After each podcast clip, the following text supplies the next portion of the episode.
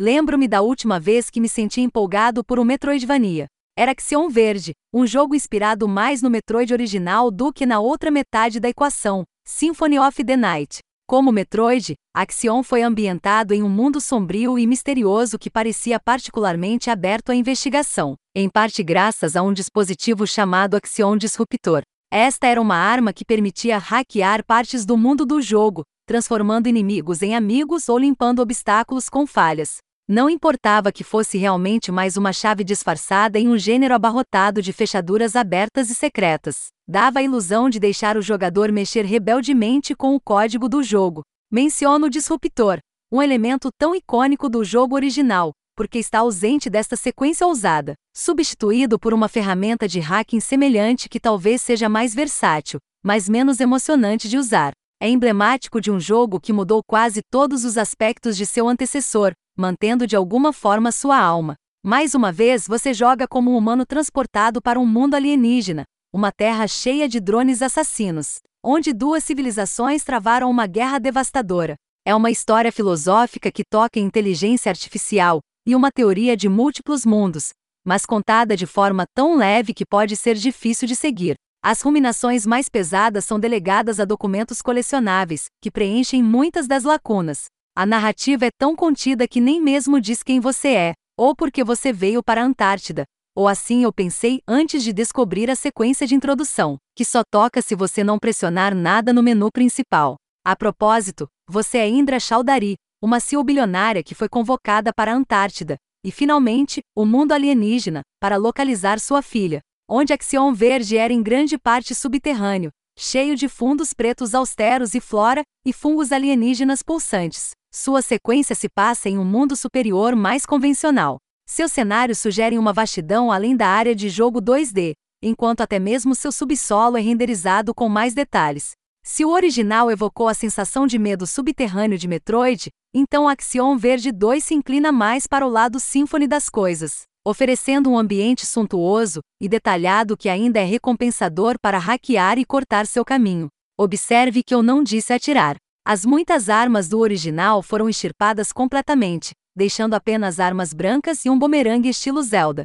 É uma grande mudança. Imagine Samus trocando seu canhão de braço por um machado de gelo e um pedaço de madeira, mas, felizmente, o combate corpo a corpo é bom.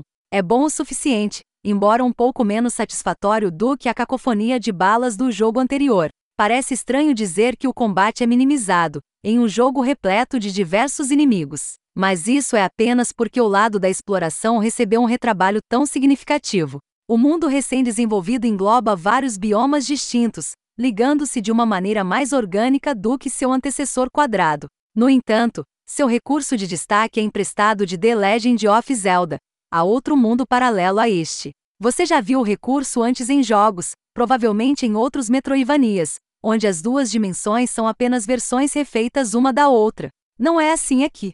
Debreaz é um mapa separado, colocado acima ou abaixo do principal, mas com um layout principalmente diferente e um estilo visual totalmente diferente. Super baixa resolução e com uma paleta de cores que não é vista desde a ficção científica dos anos 70. F. No cenário mais apertado do Breage, você controla seu adorável ajudante de drone, atacando inimigos e desviando de armadilhas enquanto ouve versões de covers de SYNTH, programa rock de uma trilha sonora já extraordinária.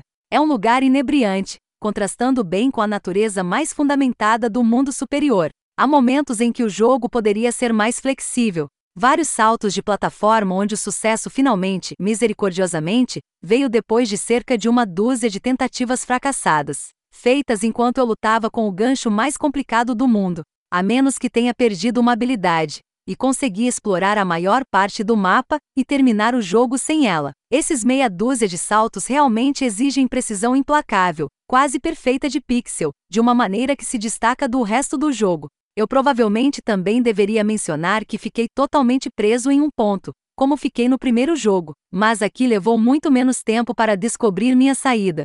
Quase desde o início, você pode se espalhar em várias direções e bater a cabeça contra várias paredes de tijolos. No entanto, esta sequência é um pouco melhor em oferecer orientação.